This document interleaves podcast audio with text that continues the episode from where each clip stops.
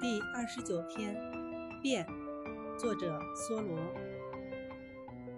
最富有的时候，你的生活也是最贫穷的。吹毛求疵的人，即便在天堂，也能挑出瑕疵。一个安心的人，在哪儿都可以过自得其乐的生活，抱着振奋乐观的思想，如同居住在皇宫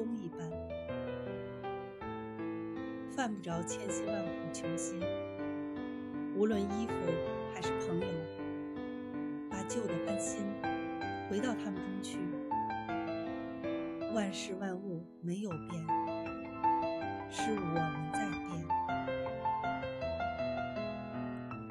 节选自梭罗。瓦尔登湖